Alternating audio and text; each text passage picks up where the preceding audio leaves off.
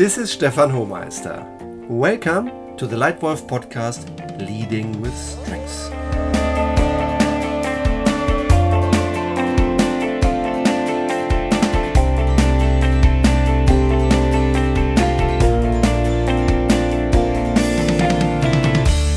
If you want to be successful as a lead wolf, then you should lead with strengths. You should know where you are strong yourself. Use your strengths and know where your weaknesses lie and try to neutralize those weaknesses if necessary. Good talent is scarce. How many times have I heard this phrase in recent years from CEOs or HR directors? In our increasingly talent based business world, we need to know all the more about our true strengths in order to find out which company and which role we are best suited to.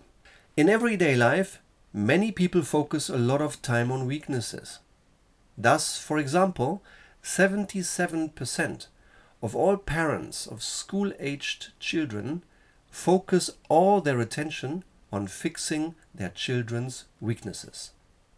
And if the transfer is endangered, of course I understand that too. I have two children myself, and I want them to get along well in school. But too much focus on the weaknesses will at most prevent you from losing. You will only win with your strengths. Our greatest potential is to focus on our strengths because we may not be everything we want to be, but we can be far more of what we already are.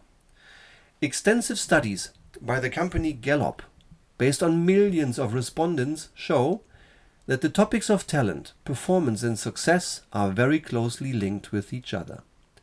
According to these studies, 3 out of 10 respondents can use their strengths daily in their work. This has important, very positive consequences because these people are six times more likely to be very involved in the job. They are three times more likely to have a very high quality of life and they achieve significantly better results and go to work much happier. That's why strengths based leadership is so important. It makes you more successful and happier. Unfortunately, 7 out of 10 respondents cannot use their strengths at work every day, so there is still a lot of potential for improvement. But how do we lead with strengths? Here are my three best tips for you for leading with strengths. Number one, know true strengths. Many people know roughly their own strengths. Therefore, they are not fully aware of how to be really successful in using their strengths effectively. But those who use their strengths can always be successful. That's why it's important for you as a lead wolf to know your true strengths.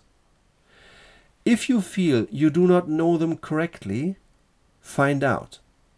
Think where are you really strong? What do people you know say about you? Ask them to give you honest feedback. Or use scientifically supported instruments, such as, for example, the Myers Briggs Type Indicator, MBTI, or Tom Rath's Strengths Finder. Honest self knowledge is an important prerequisite for personal happiness and successful leadership. And each person has strengths and weaknesses.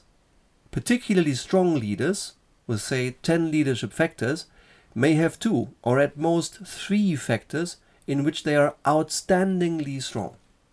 But they will also have two or three weaknesses. Know your true strengths share them with others. Also, learn the strengths of others. For example, the strengths of your boss or of your bosses and your employees. Take advantage of the first introductory conversation with new employees or supervisors to understand each other's true strengths. The better you know your strengths and those of others, the more successful you can work together. So, tip number one know true strengths. Number two, strengthen strengths. In order to be successful and happy in your professional life, you should choose roles in which your strengths are required to succeed. So choose the right role, choose the right projects that require as many of your strengths as possible. Then you have a good chance of having a lot of success and enjoyment in your job. Let others know where you are strong and where you are weak. A great opportunity for you as the lead wolf is to help your employees strengthen their strengths, to give them regular high quality feedback. Once you know where an employee has strengths, give him feedback on his strengths. Yes, occasionally give him feedback on the weaknesses that may be keeping others from higher results. That's important as well. But focus the majority of your feedback on each other's strengths. By doing so, your team members learn to utilize their strengths even more effectively.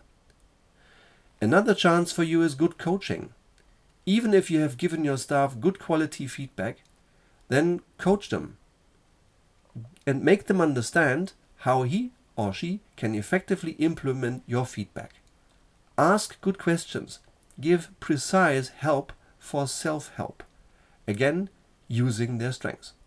So, tip number two strengthen your strengths. And number three, lead teams to strengths. Good lead wolves do not surround themselves with people who are inferior to them. Good lead wolves surround themselves with people who can, de- who can do many things better than they themselves. That's the only way to bring many good new ideas into the discussion, and it improves results. In weak teams, it's important who is right, especially if the boss is often right. In strong teams, it is not so important who is right, but what is right. Right for the customer and right for the company. Be a strong leader. Surround yourself with people who have strengths that you do not have. Get people into your team who can do things better than you. Example, as a member of European-wide company, I recruited one of the best shopper marketing experts in the world. He moved with his family from Singapore to Europe. He had much more experience and knowledge in this important area than me, and he gave our company a lot of added value. If you lead a team, I recommend in the composition of your team that you bring the people into the right roles and out of the wrong roles. The right people in the right positions, and then give them tasks that require and reinforce their individual strengths and care for diversity. The more different strengths in your team, the stronger your team as a whole. So, tip number three lead teams to strengths. Summarized, my three best tips for you for leading with strengths. 1. Know true strengths. 2. Strengthen strengths. 3. Lead teams to strengths. If you are interested in literature on the subject of strengths based leadership, then I recommend the classic Strengths Finder by Tom Rath. Would you like more tips on good leadership? Then attend one of my free workshops or click on the link in the podcast description and you'll get free access to my Lightwolf Academy in Facebook Messenger. Attend one of my, one of my Lightwolf seminars and if you like, give me a star rating in iTunes and subscribe to this Lightwolf podcast. I regularly publish new content. Thank you very much for your attention. Your Stefan Hohmeister.